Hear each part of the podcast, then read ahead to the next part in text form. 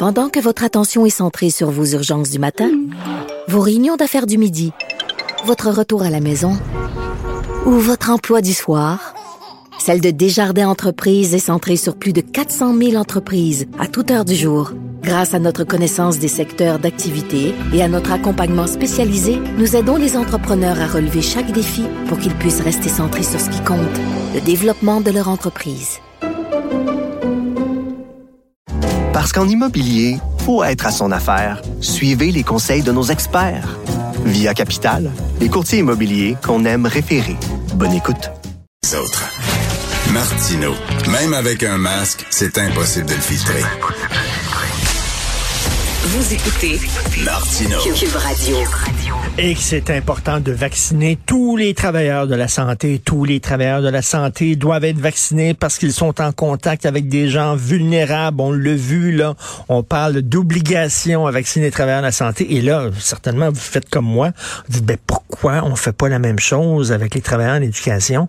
Ceux qui sont en contact avec des enfants. Pourquoi on fait pas la même affaire? C'est la question que se pose M. André Veillette, chercheur en immunologie à la faculté de médecine de l'Université de Montréal. Bonjour, M. Veillette. Bonjour, M. Martineau. Alors, c'est ça, vous êtes exprimé sur Twitter et vous dites que c'est un manque de cohérence de la part du gouvernement. Ah, tout à fait. Moi, ça fait un bout de temps que je le dis euh, que euh, plus un employeur utilise son pouvoir pour essayer de convaincre ses employés à travers les moyens qui sont disponibles de se faire vacciner, plus euh, on contribue à la mission collective qu'on a de vacciner la population, puis de mettre un frein à cette pandémie-là. Et on peut tous le faire d'une façon individuelle, mais je pense que les employeurs ont un pouvoir de le faire. Euh, je pense qu'on devrait le faire, comme vous avez dit, dans le euh, domaine de la santé, ça c'est clair. Mais aussi, je pense aussi dans le domaine de l'éducation. Puis je trouve ça triste de voir que les universités, qui sont les, des endroits de haut savoir où la science est, est faite, où la, la, science qui a mené euh, aux informations au sujet des vaccins a été développée, c'est triste de voir qu'ils n'utilisent pas non plus leur, leur, leur capacité à imposer des, des vaccinations obligatoires pour contribuer à la vaccination collective, puis aussi pour donner le bon exemple.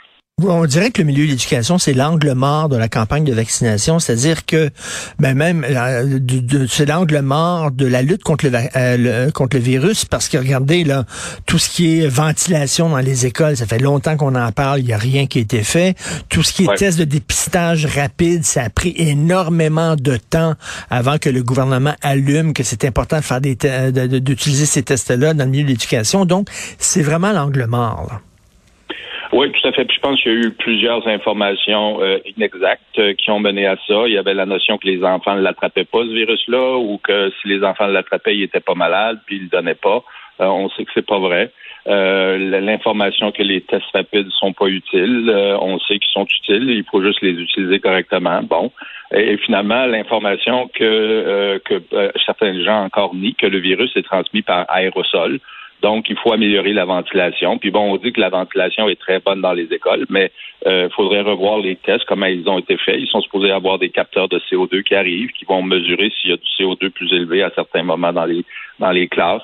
Alors, je pense que c'est vrai, c'était un angle mort. Euh, et puis, une, une, raison pour laquelle c'était un angle mort, c'est qu'il y a eu beaucoup d'informations inexactes mmh. au début qui n'ont pas été euh, euh contredites.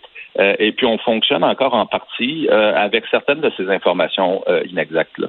Je veux pas faire de l'antisyndicalisme primaire. C'est important d'avoir des syndicats. Ils jouent des fois des rôles importants, mais on l'a vu dans le domaine de la santé, de voir des syndicats d'infirmiers et d'infirmières dire on va défendre nos membres qui ne veulent pas se faire vacciner, alors que bon Dieu, pourquoi quelqu'un qui travaille dans le milieu de la santé ne veut pas se faire vacciner? C'est absolument absurde. Vous imaginez la réaction euh, des euh, syndicats euh, de professeurs si jamais on les oblige à se faire vacciner? Ben, c'est ça. Alors, les syndicats, hein, ils vont faire ce qu'ils ont à faire si on leur dit de sauter sans pied d'eau pour défendre leur leur syndiqué, même si c'est pas pour des raisons valables, ben, c'est leur job, je suppose, de faire ça. Euh, alors, je pense que c'est un peu pour cette raison-là qu'ils le font. Ils sont euh, obligés de le faire. Euh, je suis convaincu que bien d'entre eux ne croient pas vraiment que ce qu'ils font pour ça pour des bonnes raisons humanitaires. Ils font simplement ça pour, parce que ça fait partie de leur travail. Mais vous avez raison. On va voir les gens sautiller, les, les syndicats sauter au plafond. et puis s'opposer. Puis c'est pour ça que je pense que c'est au, au gouvernement ou c'est aux, aux, employeurs ou c'est aux autorités du système de l'éducation de mettre leur culotte puis de faire ce qu'ils ont à faire pour, en bout de ligne, contribuer au contrôle de cette pandémie-là. On peut tous le faire individuellement, mais il y a des organisations, système de l'éducation, les employeurs, le gouvernement. On sait au gouvernement fédéral, ils sont supposés imposer une, une vaccination obligatoire. Mm. Je pense que ça devrait être la même chose dans le milieu municipal, euh, le milieu euh, provincial. Euh, je pense que c'est quelque chose qu'on devrait faire. On n'est pas sorti de cette pandémie-là. Oui, les choses vont beaucoup mieux, euh, mais on pourrait, ça pourrait être encore mieux. Et puis, plus de monde vont, être vaccinés, mieux ça va être. Que, que des travailleurs de la santé soient vaccinés, je pense que ça tombe sous le sens et tout le monde est pas mal d'accord et tout le monde appuie le gouvernement là-dedans. Pensez-vous que si jamais le gouvernement euh, disait même les travailleurs de l'éducation, obligation d'être vaccinés, sinon, bon, euh, vous allez être suspendu, est-ce que vous croyez que la population, votre feeling, est-ce que les gens vont suivre le gouvernement Legault là-dedans? Euh, moi, je pense que oui. Euh, je pense que les gens, euh, la, majorité de la population s'est fait vacciner. La, donc, la majorité de la population est pro-vaccin. Et je pense aussi que la majorité des gens en ont le bol de, de, de, cette pandémie-là qui se prolonge. Et puis, je pense qu'une des raisons pour lesquelles les gens pensent que la, la vaccination se prolonge, c'est qu'on a encore tous ces gens-là dans le public euh, évidemment, où il y a aussi les gens sur la planète Terre ailleurs, là. Mais hmm. quand même, si on regarde notre public ici, là, dans la population québécoise, population canadienne, on a plein de gens encore qui sont non vaccinés. Euh, alors, je pense que les gens seraient en faveur. Il faudra faire des sondages, mais je pense que ces sondages-là ont été faits euh, et que les gens sont, sont vraiment, en général, au Québec, au Canada, les gens sont vraiment pro-vaccin. Tout à fait, mais en tout cas, moi, ça tombe sur le sang. Moi, qu'un travailleur de la santé ne se fasse pas vacciner, M. Veillette, c'est quand même hallucinant. Là. Ah, c'est hallucinant. Ils ont toutes sortes de raisons. On en a vu certains là, qui étaient en ondes, qui nous expliquaient pourquoi. Euh, bon, c'est difficile pour moi de, de, de, d'être sympathique là. Euh, ben bon, je pense que euh, ils ont leurs raisons euh, personnelles. je pense que s'ils décident de pas se faire vacciner, mais à ce moment-là, il y a des options que le, le gouvernement peut avoir. bon, ils ont parlé de, de, de, les licencier, ça c'est une possibilité.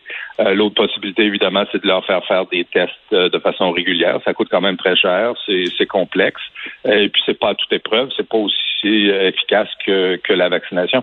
Alors, ça va être intéressant de voir au mois de novembre ce que le ministre Dubé va décider quand il va euh, rencontrer son, son deuxième, euh, sa deuxième date pour la vaccination obligatoire. Euh, j'ai l'impression qu'il va y avoir encore des gens non vaccinés. Et aux États-Unis, en Ontario, dans d'autres provinces, ça a très bien marché quand même. Ils ont imposé ça, puis ça a fonctionné. Les gens se sont fait vacciner. puis je parle à des collègues à Toronto dans les hôpitaux où les gens tout simplement se sont fait soit licenciés ou ils sont fait mettre à la porte littéralement ou se sont fait euh, envoyer chez eux sans salaire, euh, encore employés, mais sans salaire. Euh, évidemment, ils ont plus d'employés euh, disponibles qu'on en a ici au oui, Québec. c'est Alors c'est un autre problème qu'on a, c'est qu'on peut pas vraiment mettre le monde à la porte. Exactement, c'est ça le problème, c'est que notre système est beaucoup plus fragile que le leur. En France, c'est la même chose. Euh, Ils ont plus de travailleurs de la santé et ils ont plus de gens vaccinés aussi chez les travailleurs de la santé. Merci beaucoup, M. André Veillette. Tout à fait d'accord avec vous. Là, il faudrait bien sûr que les travailleurs de l'éducation aussi soient vaccinés. Donc, André Veillette, chercheur en immunologie à la faculté de médecine de l'Université de Montréal. Bonne journée.